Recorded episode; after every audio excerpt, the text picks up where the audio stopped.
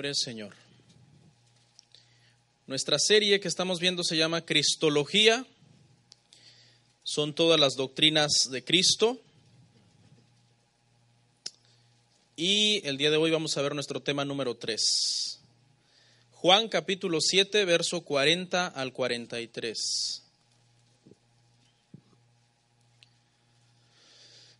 Dice la palabra del Señor. Entonces algunos de la multitud, oyendo estas palabras, decían, verdaderamente este es el profeta. Otros decían, este es el Cristo. Pero algunos decían, ¿de Galilea ha de venir el Cristo? Se preguntaban. ¿No dice la escritura que del linaje de David y de la aldea de Belén, de donde era David, ha de venir el Cristo? Hubo entonces disensión entre la gente a causa de él. Vamos a orar. Gracias Señor, te damos en esta mañana. Sin ti, Padre Santo, no podemos hacerlo. Sin ti no podemos predicar. Sin tu gracia, sin tu favor, nos faltaría mucho entendimiento, Padre, para comprender las escrituras. Pero gracias te damos porque tú has prometido estar con nosotros todos los días, dice tu palabra, hasta el fin del mundo. Bendice a la congregación y toma el control del mensaje que vamos a hablar el día de hoy. Amén. ¿Pueden sentarse, hermanos? Dios es bueno nuestro tema se titula Las dos naturalezas de Cristo. Las dos naturalezas de Cristo. Es una de las doctrinas más atacadas actualmente. Eh, un mínimo de entre 10, más o menos, grupos herejes se han levantado para contrarrestar crédito a esta doctrina bíblica. Em, es una doctrina bíblica, pero la gente al no comprenderla trata de desacreditarla, porque dice es que yo no la entiendo. Perdón. Se le conoce, hermanos, en el ámbito teológico como la unión hipostática.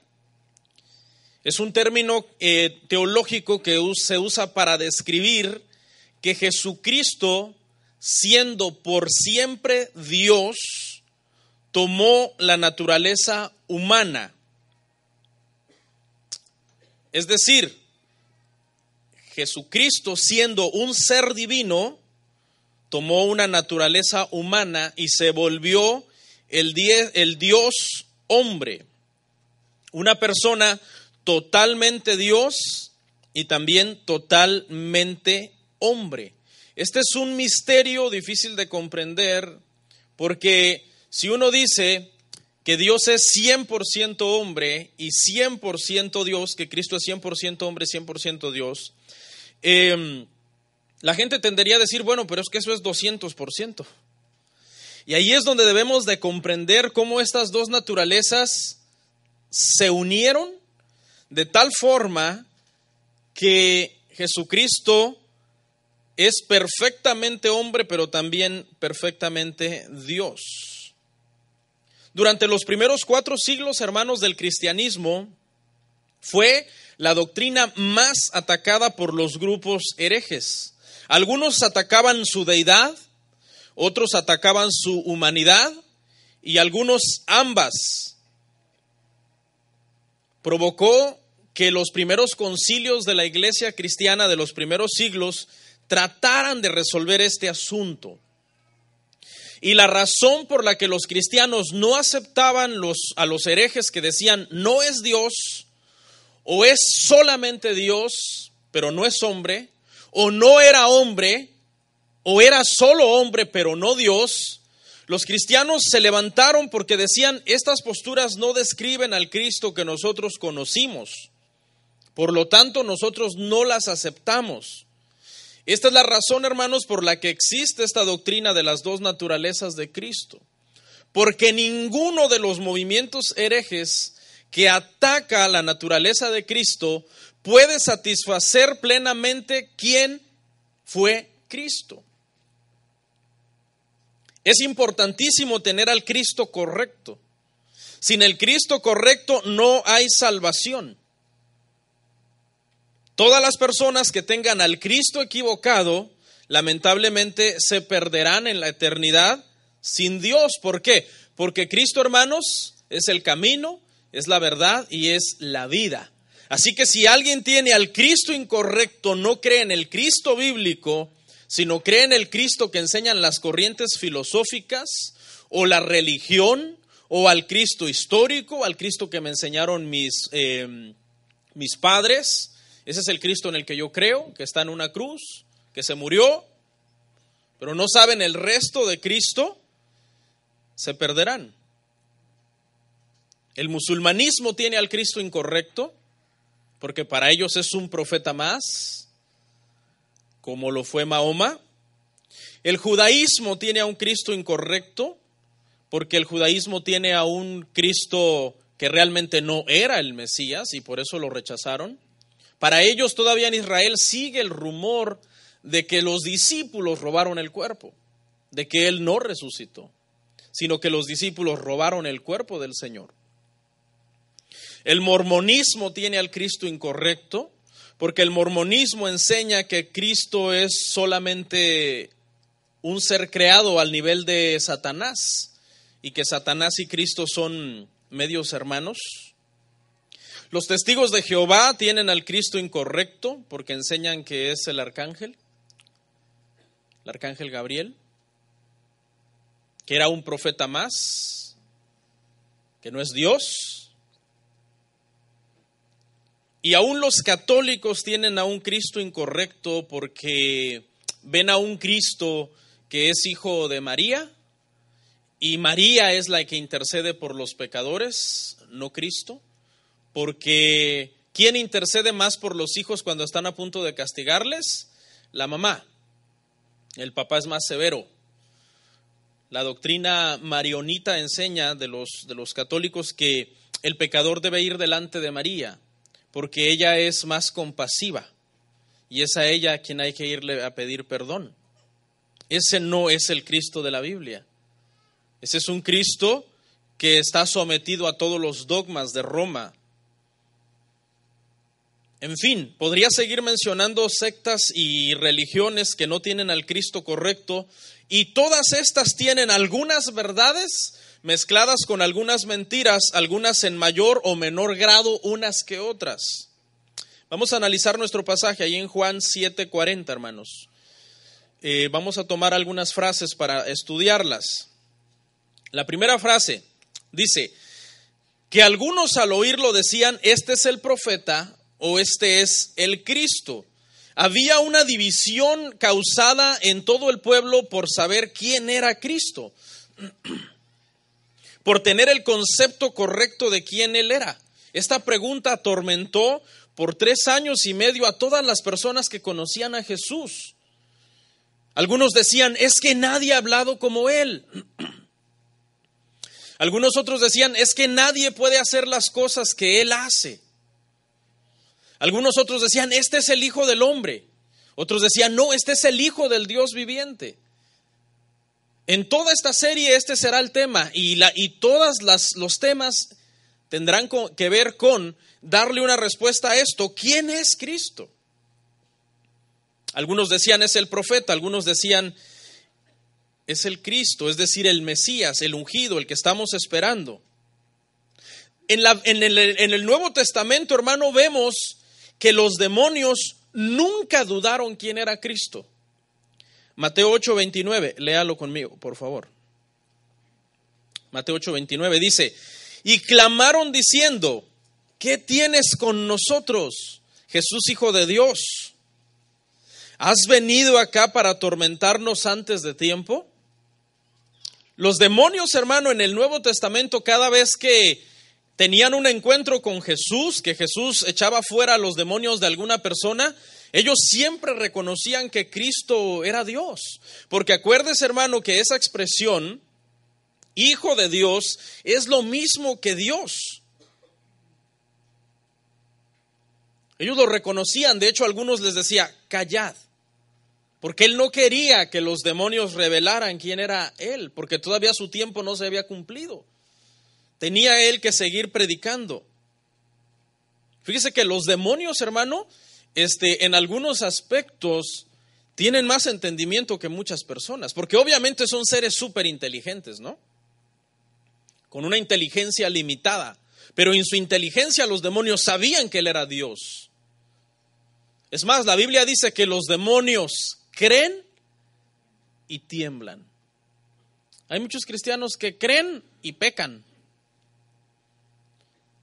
Los demonios tiemblan ante esa claridad que ellos tienen de que Él, Jesús, es Dios. Es más, está escrito que todos los demonios en un momento determinado tendrán que doblar sus rodillas delante de Cristo y decir, Jesús, Jesucristo es el Señor. Porque dice la Biblia que se doblarán las rodillas en los cielos, en la tierra y debajo de la tierra. Y toda lengua confesará que Jesucristo es el Señor.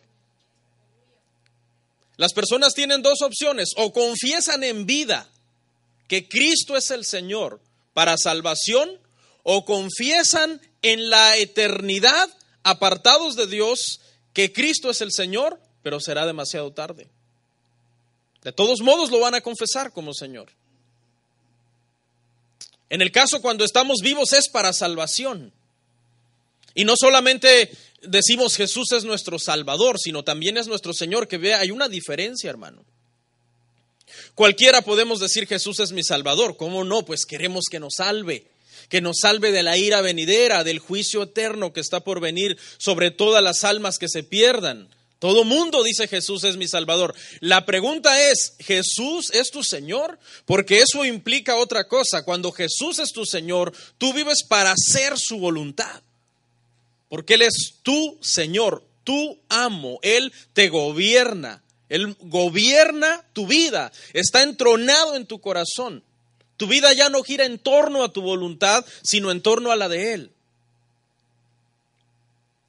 Dice ahí mismo, Juan 7, otros decían, escuche, de Galilea ha de venir el Cristo. Era una pregunta incrédula, porque obviamente ellos conocían la profecía. Jesús creció en Nazaret y eso confundió a algunas personas.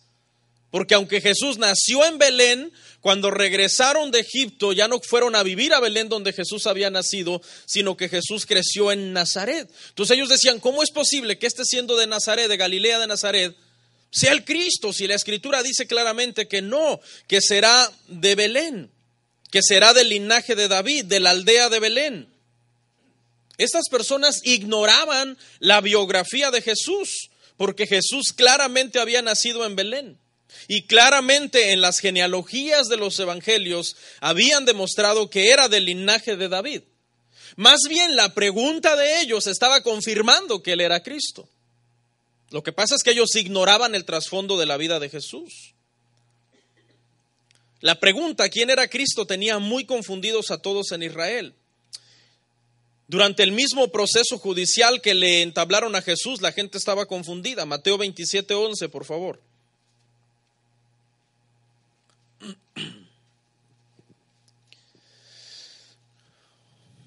Dice, Jesús pues estaba en pie ante el gobernador y éste le preguntó diciendo, ¿eres tú el rey de los judíos? Y fíjese Jesús lo que le dijo. Y Jesús le dijo, tú lo dices. Hermano, ¿qué persona en pleno juicio, cuando están a punto de enjuiciarlo por algo que él dijo, pero que no era, que no era verdad, lo sigue sosteniendo? Vamos a suponer que usted inventa algo por, por obtener fama. Usted inventa, usted dice, no, yo maté a tres hombres porque se las quiere dar muy de muy eh, valiente, quizás en un contexto en donde convive con pura gente que es así, ¿no? Que son valientes. Pero ¿qué persona va a seguir sosteniendo esa mentira cuando estén a punto de meterlo a la cárcel? Dice, ¿Mataste a tres hombres? No, no, yo estaba bromeando, hombre, ¿no? ¿Cómo creen? No, Jesús está a punto de enjuiciarlo y le dicen, la razón por la que lo, van a enjuiciar y a matar es porque él decía ser Dios y se hacía a, ser igual a Dios. Y él dice, tú lo dices, o sea, es verdad, es cierto. Mientras estaba colgado en la cruz, la gente se seguía preguntando quién era él. Mateo 27, 39.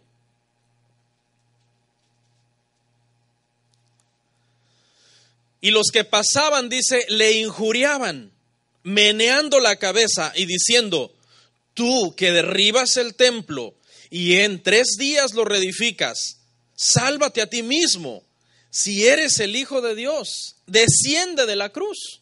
Seguían con la misma incógnita. ¿Quién es este? Y estaban tratando de tentarlo. Veo que esto es una, es una expresión tentando su omnipotencia. O sea, le están diciendo, si tú eres, era un momento en que el ego, de, en su ego, Jesús podría haber dicho, pues sí soy, y llamar a la legión de ángeles que él dijo que él podía haber llamado para que lo defendieran. Porque lo estaban retando, lo estaban desafiando. ¿Hubiera podido Jesús bajar de la cruz como estos lo estaban tentando? Claro que sí.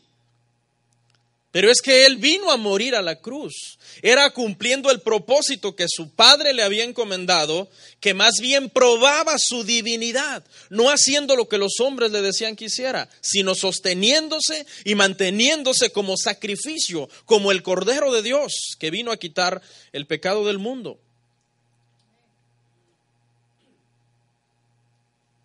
Nosotros mismos recibimos testimonio de que Jesús es el Señor. Primera de Corintios 12:3, por favor. Por tanto os hago saber que nadie que hable por el Espíritu de Dios llama anatema a Jesús. Y nadie puede llamar a Jesús Señor sino por el Espíritu Santo.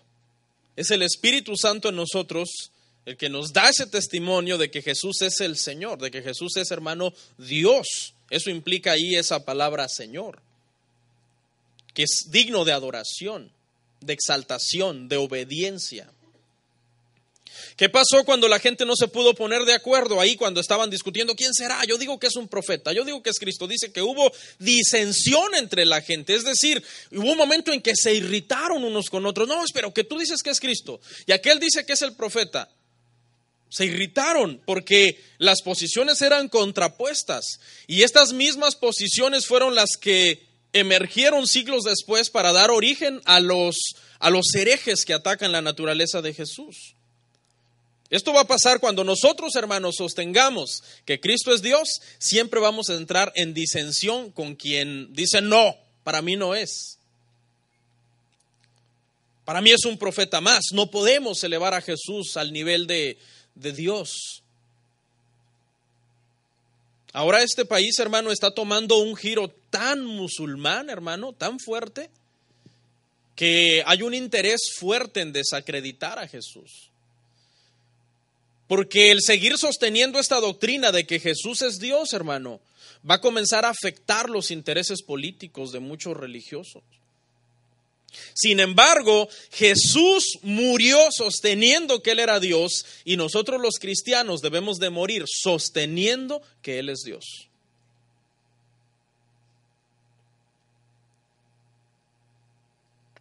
O sea, que ni aunque nos amenazaran de muerte podemos negar esta enseñanza. Él es Dios, Él es hombre. Ok, analicemos un poco la humanidad de Cristo, hermano, la humanidad de Cristo porque la humanidad de Cristo fue muy atacada y es, muy atacada también. Porque así como hay gente que dice Él no es Dios, también hay gente que dice Él no fue hombre. Vea, no, Él no fue hombre, Él, él fue un, un, ser superior que vino, es cierto, sí existió. Creen en todo lo que dice la Biblia de Él, pero dicen no era 100% hombre. Entonces no solamente nos toca defender su deidad, sino que también nos toca defender su humanidad. Pastor, pero ¿por qué vamos a defender su humanidad? Conformémonos con que era Dios y ya no. Porque si hubiera sido solamente Dios, era imposible que muriera por los pecadores. Porque Dios nunca muere. Entonces Él era perfectamente humano. ¿Qué queremos decir cuando decimos que Jesús era perfectamente humano? Estamos diciendo que Jesús tenía todos los componentes humanos que el cuerpo humano posee. ¿El cuerpo humano posee un cuerpo físico? Sí. ¿Un cuerpo material, físico, tangible? Claro, tenemos uno. Pero el cuerpo humano también posee alma, también posee espíritu, es decir, la parte inmaterial, la parte eh, etérea de nosotros, lo que está dentro de nosotros que no podemos ver. Jesús tenía las tres. Jesús tenía cuerpo físico, tenía alma y tenía espíritu. Veámoslo. Mire, Mateo 26, 12, Jesús tenía un cuerpo. Hay muchísimos pasajes que vemos que Jesús tenía un cuerpo físico. Mateo 26, 12 dice, porque al derramar este perfume sobre mi cuerpo, lo ha hecho a fin de prepararme para la sepultura. Había un cuerpo físico sobre el cual se derramó el perfume. Tenía un alma, Juan 12, 27. Ahora está turbada mi alma. ¿Y qué diré? Padre, sálvame de esta hora. Mas para esto he, llegado, a esta hora. Su alma dice que estaba turbada. La parte, la parte del alma, como nosotros que, que creemos en una tricotomía del hombre, o que somos seres tripartitos, hermanos, sabemos que es donde nosotros ubicamos las emociones, el intelecto, la voluntad. Llegó un momento en que Jesús en el, en el, en el Getsamaní, cuando oró, ¿se acuerda? Dice que estaba eh, a un punto de intercesión tan profundo que sus vasos capilares se rompieron y sangró. O sea, su alma estaba turbada por la hora que estaba a punto de llegar, mas él dijo, no se haga mi voluntad, sino la tuya. Jesús tenía un espíritu, Marcos 2.8. Conociendo luego Jesús en su espíritu que cavilaban de esta manera dentro de sí mismos, les dijo, ¿por qué caviláis así en vuestros eh, corazones? Vemos claramente las tres partes. Jesús tenía un cuerpo, sí. Jesús tenía un alma, sí. Jesús tenía un espíritu, sí. La mujer samaritana cuando habló con él lo vio como un judío, como un ser humano. No lo vio como un extraterrestre era un ser humano. Su madre era una mujer, un ser humano. Gálatas 4:4 dice que él vino, no lo busque porque no está, no lo traje. El vino dice a nacer de mujer. Su desarrollo humano fue normal. Nació en un parto natural. Fue un niño pequeño que se amamantó de su madre. Creció, cumplió con todo lo que la ley mandaba, su circuncisión, su presentación en el templo, su bar mitzvah, como todos los judíos, eh, cuando los niños van a cumplir los, los 12, eh, 13 años, me parece que es, no estoy seguro. 13. ¿Y qué más? ¿Y qué hizo cuando estaba en el templo? Estaba hablando con los doctores de la ley y enseñándoles. Y dice Lucas que crecía y se fortalecía, tanto en estatura como en gracia para con los hombres. Es decir, tenía un cuerpo, una naturaleza humana normal como todos nosotros. Tenía limitaciones humanas como nosotros, pero sin ser pecado, limitaciones que todos nosotros tenemos que no son pecado. Por ejemplo, Jesús sintió hambre. ¿Cuántos tienen hambre? Espero que no ahorita. Dice que cuando el Señor ayunó 40 días, al final de los 40 días tuvo hambre porque tenía un cuerpo, tenía un estómago, que durante esos 40 días de ayuno las paredes estomacales se pegaron unas con otras y empezaron a provocarle muchísima hambre, ¿no? No solamente hambre, sino mucha hambre. Tuvo sed. ¿Se acuerda cuando llega al, pozo de la mujer, al pozo de Jacob y le dice a la mujer samaritana, dame de beber, porque tenía sed? Y cuando estaba en la cruz dijo, tengo sed, y le dieron vinagre. Por cierto, le dieron vinagre porque el vinagre, hermanos, era una especie de analgésico que le daban a los que estaban colgados en la cruz para calmar un poco sus dolores. Por eso fue que cuando él lo probó y se dio cuenta que era un analgésico, el vinagre en forma de analgésico lo rechazó. ¿Por qué? Porque no podía anestesiar los dolores que él tenía que venir a padecer a la cruz, porque por medio de esos dolores y por medio de sus heridas y de sus llagas íbamos a ser sanados. Él tenía que llevar el dolor al 100%. Experimentó cansancio. Dice que un día iba caminando y llegó al pozo de Jacob y se sentó, estaba cansado. Dormía, dormía en la barca, se acuerda del día que se levantó la tempestad y los discípulos estaban, hermanos, temerosos y él despertó y mandó a callar el viento y hubo quietud en el mar y en las olas. Jesús experimentó todas las necesidades humanas. Tenía un nombre común en Israel, el nombre Yeshua o Joshua era un nombre común en Israel que significaba Dios salva. Era muy común ese nombre, todo el mundo quería llamar así a sus hijos, porque sabían que la salvación era algo del Señor. En su sufrimiento y en su muerte vemos que Él tiene partes físicas, sus mejillas son abofeteadas, su barba es arrancada, sus manos y sus pies son horadados por clavos. Sobre sus hombros llevó la cruz, su cabeza fue coronada, en su espalda le pusieron una capa púrpura para burlarse de él. Sus ojos lloraron por Lázaro cuando estaba muerto y estaba a punto de resucitarlo. Tenía todo el componente del cuerpo humano, tenía alma y tenía espíritu. Ahora fíjese bien, no solamente era eh, perfectamente humano en el sentido que tenía todo lo que usted tiene como humano, él lo tenía, sino que él era también humanamente perfecto. Parece un trabalenguas, pero vea la diferencia. Él era perfectamente humano porque tenía todo lo que nosotros tenemos, pero era humanamente perfecto porque su carácter era perfecto. ¿Cuál es la diferencia? La diferencia es que nosotros somos perfectamente humanos. Por ejemplo, si yo agarro a alguno de ustedes aquí, lo pasamos aquí, le hacemos un ADN y test de esto, test del otro, sale que es humano. O sea, no le falta nada a nadie. Ay, aquí hay algo extraño en su ADN. Si, le hacemos un ADN a un animalito, a un chimpancé o a eh, una vaca, pues sale que es un animal. ¿Me entiende? Usted y yo somos perfectamente humanos igual que Jesús, pero no somos humanamente perfectos como Él. Nosotros somos humanamente imperfectos.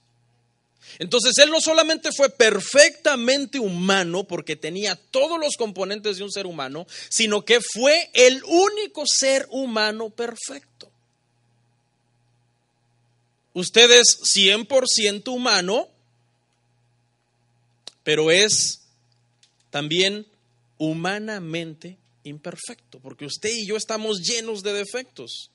Vamos a dar unos ejemplos de la perfección de Jesús. Su carácter era perfecto. Si nosotros vemos los atributos de Jesús, no podemos encontrar defecto en él. Si lo comparamos con los atributos nuestros, yo le aseguro que aquí hay envidiosos, aquí hay hermano egoístas, sabemos, dijo el otro. Aquí hay hermano mentirosos, Aquí hay, hermano, hipócritas. No, no vinieron. Aquí, aquí habemos de todo, hermano. Aquí hay unos que todavía, hombres casados que ven a una mujer que es provocativa y todavía sus miradas pretende seguir los pasos de esa persona. Aquí hay adultos, hermano, que todavía se sienten tentados a robarse o a hacer algo indebido. Somos humanamente imperfectos. ¿Es, normal eso? Claro. Claro que es normal eso, porque somos humanamente imperfectos. En, un estado, hermano, donde estamos batallando contra un mundo caído. Pero Jesús, su carácter era perfecto. Su integridad era perfecta. Si buscamos sus atributos, eran perfectos. Aún su ira era santa. Fíjese, cuando agarra, hermano, el látigo y echa del templo a los cambistas ahí, no hay ningún pecado en lo que está haciendo, porque escrito estaba, el celo de tu casa me consume. A Jesús le daba ira santa y a muchos les da, pero la santa ira. ¡ah! Todo lo contrario. Su carácter era perfecto. Experimentó en un momento cierto temor, cierta situación por su sacrificio, sí, pero estaba escrito que así iba a ser que él iba a ser sacrificado. ¿Le afectó a Jesús el éxito? Jesús fue un hombre, hermano, en los primeros años de su ministerio, cuando miles lo seguían, muy exitoso, entre comillas. Sabemos que él no vino a tener éxito, él vino a cumplir un propósito. Pero escuchen, el momento en que Jesús dice que lo iban a, coronar rey, ¿qué hizo Jesús? Huyó y se escondió de las personas que lo querían coronar como rey. No le afectó el éxito. Nosotros ya porque obtuviste 10 likes en una foto, ya te crees que ya tú eres este, la séptima maravilla del mundo moderno. No, Jesús no le afectó el éxito. O hay alguien, hay gente, hermano, que en un tiempo no tenía dinero y ahora tiene, ahora, hermano, ya siente, hermano, que, que la carpeta caminan hasta con estilo, no sé, hermano, así como que esta carpeta no me merece. Que ya le afectó, que tiene por ahí unos ahorritos, hermano, en el banco, hay unos, unos dolaritos. Jesús no, Jesús era perfecto en su carácter. El diablo nunca lo desconcertó. El diablo vino a tentarlo, dice, y Jesús con la palabra lo reprendió. Él es sin pecado. Él es perfectamente humano y humanamente perfecto. Parece trabalengua así como que cuesta, pero, pero es una gran diferencia. Nosotros no podemos comparar a Jesús con nadie, con ningún otro ser humano. Jesús es un ser humano diferente. Era un ser humano diferente. La enseñanza de Jesús, por ejemplo, hermano, nunca pasará de moda. Mientras la tierra exista, las palabras que Jesús habló siguen vigentes y seguirán vigentes. Los estudiosos, hermano, dicen que en las universidades hay que estar adaptando y corrigiendo los libros de estudio cada 10 años, cada 15 años hay que hacerles unas correcciones. ¿Por qué? Porque la ciencia aumentó, el conocimiento aumentó, la tecnología aumentó y hay ciertos libros que van quedando obsoletos. Por ejemplo, ¿cuántos de ustedes cuando fueron a la primaria aprendieron que había nueve planetas? Todos, yo, yo así fue enseñado. Bueno, algunos quizás datan de hace tanto tiempo atrás que les enseñaron hasta otra cosa, ¿no? ¿Qué sé yo? Once, doce. Bueno, cuando yo fui a mí me enseñaron que había nueve planetas en el sistema solar. Eso ya se corrigió. Ahora los libros de texto dicen que hay ocho. Entonces, los libros, hermano, en las universidades y las enseñanzas tienen que ir siendo adaptadas. Las palabras de Jesús no. Mateo 24, 35. Dice, el cielo y la tierra pasarán, pero mis palabras no pasarán. Algunos creen que la Biblia necesita ser corregida, ser, hermano, reinterpretada, ser adaptada a los tiempos modernos porque es un libro antiguo y anticuado. Eso es un error. Nosotros no tenemos que llevar la Biblia a los tiempos modernos para que la Biblia se adapte a los tiempos modernos. Nosotros tenemos que tomar los tiempos modernos y llevarlos a la escritura para que los tiempos modernos se adapten a la palabra. Eso es lo correcto. Algunos dicen, no, pero es que ya no aplica.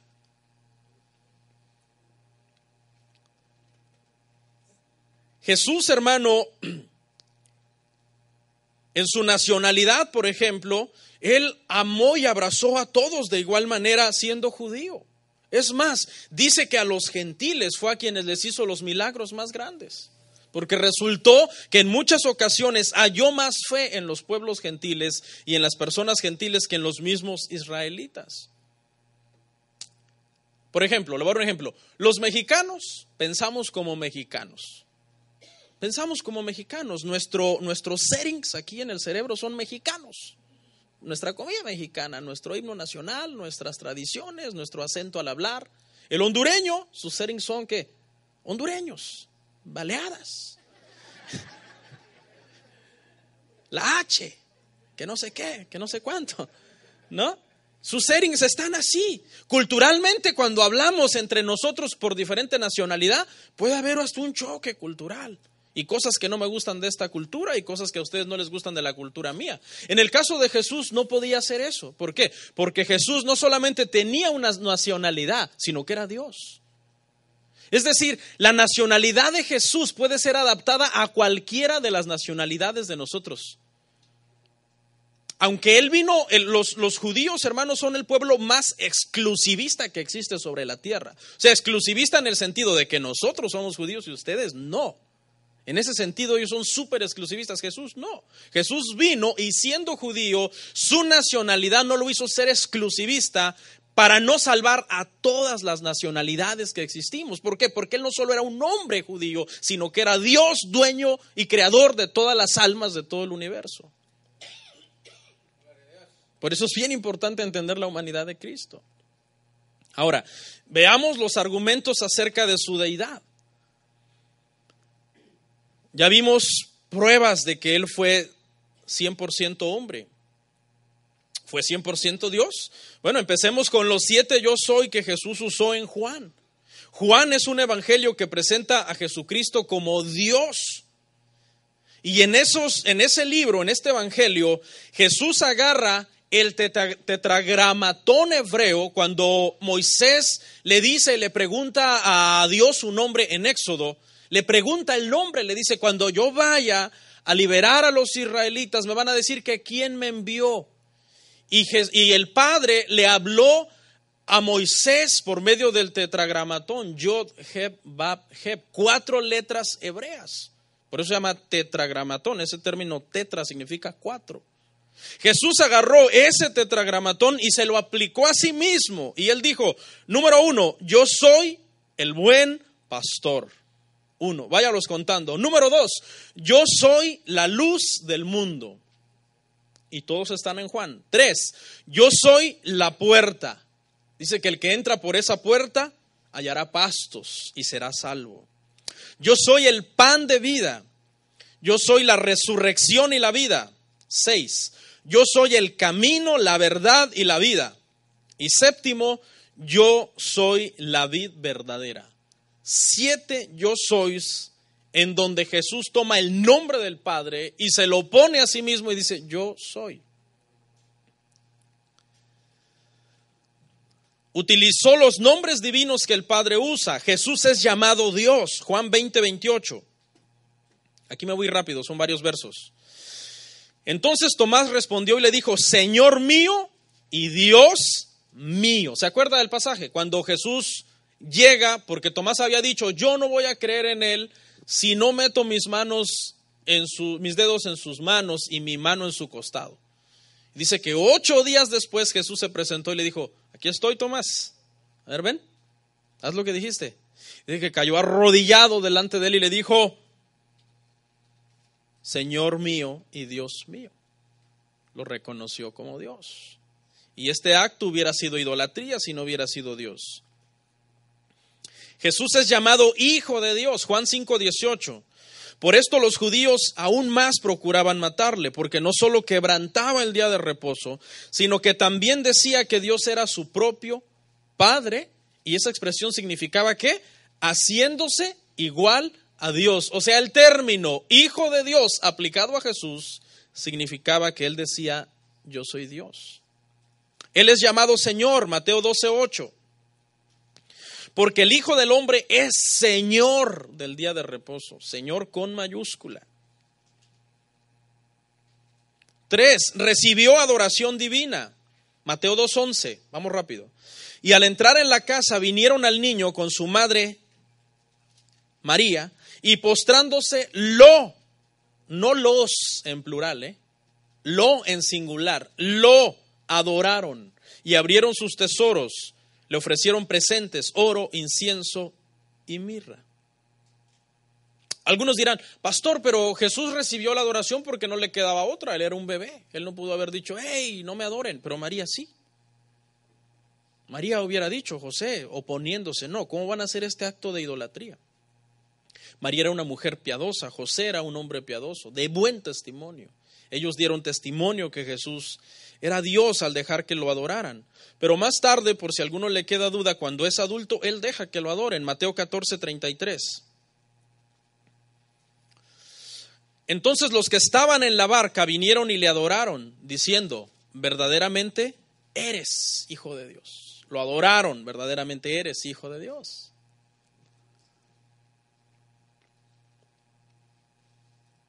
Es más, el Padre mismo dice, adoren al Hijo, Hebreos 1.6. Y otra vez, cuando introduce al primogénito en el mundo, dice, adórenle todos los ángeles de Dios. El mismo Padre pidiendo y demandando adoración al Hijo. Todos los atributos divinos del Padre estaban sobre Jesús. Omnipotencia. Dijo Jesús, toda potestad me es dada en el cielo y en la tierra. Omnisciencia dice que sabía los pensamientos de los hombres. ¿Cómo se puede hacer eso? Yo lo puedo ver a usted, pero yo no sé qué está pensando. Es imposible. Me lo puedo imaginar, pero lo más seguro es que me imagine algo malo. ¿Cómo se puede saber los pensamientos de alguien más? Es más, ni existe un aparato que, que haga eso ahorita.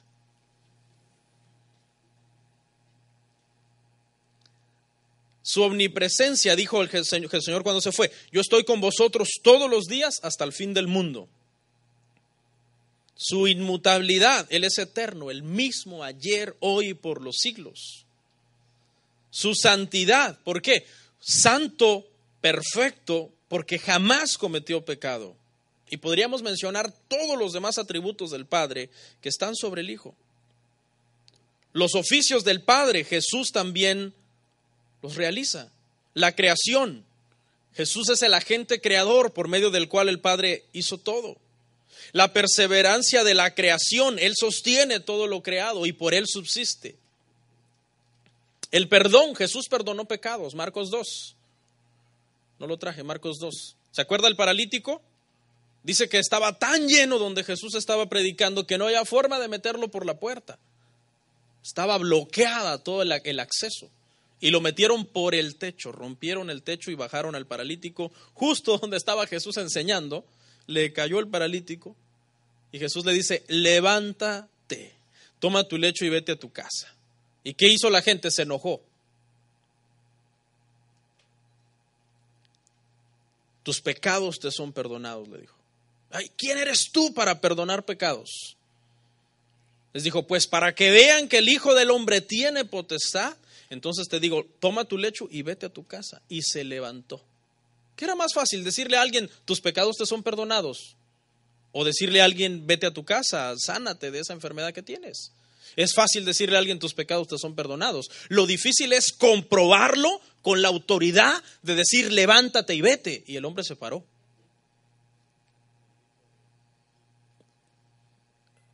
Jesús resucita.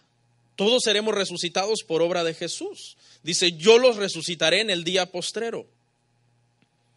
El juicio fue entregado todo al Hijo. Jesús dijo, el Padre no juzga a nadie, sino que dejó todo el juicio al Hijo. La salvación es de Jesús. Dijo, dijo el Señor, los que el Padre me da, yo les doy vida eterna y nadie los podrá arrebatar de mi mano. Y por último, le voy a leer ya solamente esta parte leída para cerrar las siete herejías más peligrosas contra la naturaleza de Jesús. Número uno, el eviotismo. Este error estaba prevalente durante el primer siglo de la iglesia cristiana, negaba la deidad de Cristo. Declaraba que Cristo tuvo una relación con Dios después de su bautismo. Es decir, que era un ser humano completamente normal, y que solamente después del, bautismo es que Jesús pasó a ser ya un ser eh, iluminado. El corintianismo, este error fue popular en los, en los tiempos del apóstol Juan. Este error decía que Cristo no poseía deidad antes de ser bautizado, parecido al leviotismo.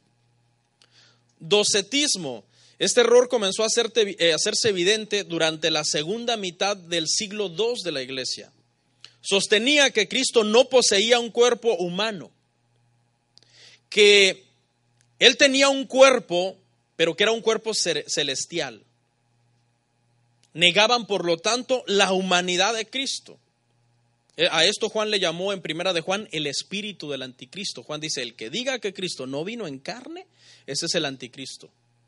Porque esta corriente estaba diciendo, no, no, no vino en carne. El arianismo, que sigue presente el arianismo hoy en lo que son los testigos de Jehová, eh, los mormones, los mesiánicos, que dicen que Él es un ser creado, negaba la naturaleza divina de Cristo. Decía que en un tiempo Él no había existido en ninguna manera y que después Dios le creó y lo engendró a semejanza de él.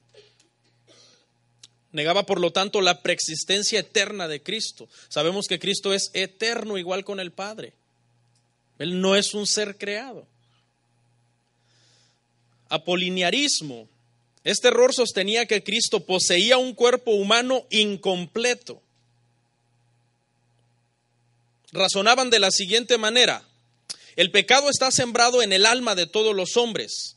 Por lo tanto, Dios no podía habitar con el pecado. Por tanto, Cristo no tuvo alma. De esa forma razonaban. Seis, el nestorianismo. Tomaban las dos naturalezas de Cristo y de estas dos naturalezas hacían una nueva persona.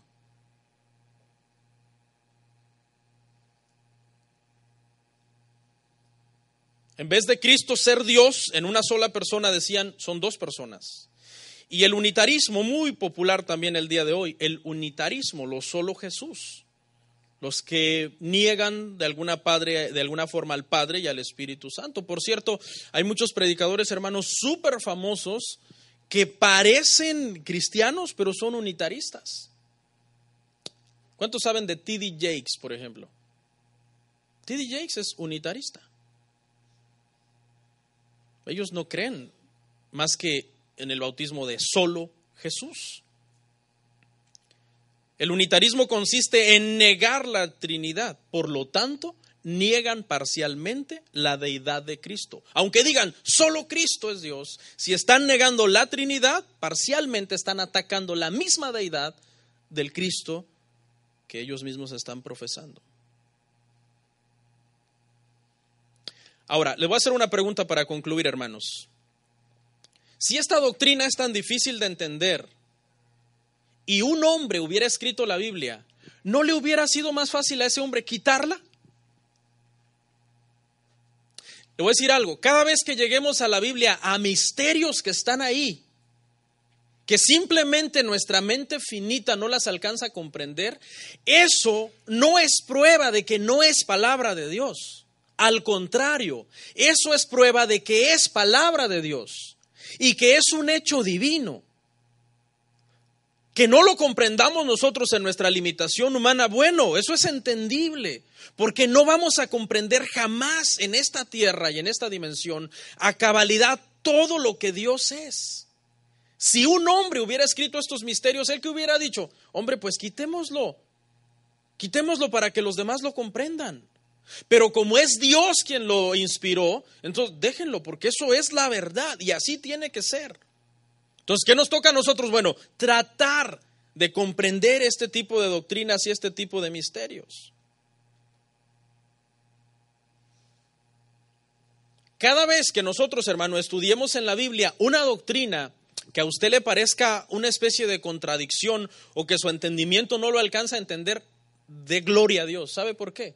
En esos pasajes es donde los misterios más grandes de quién es Dios están escondidos.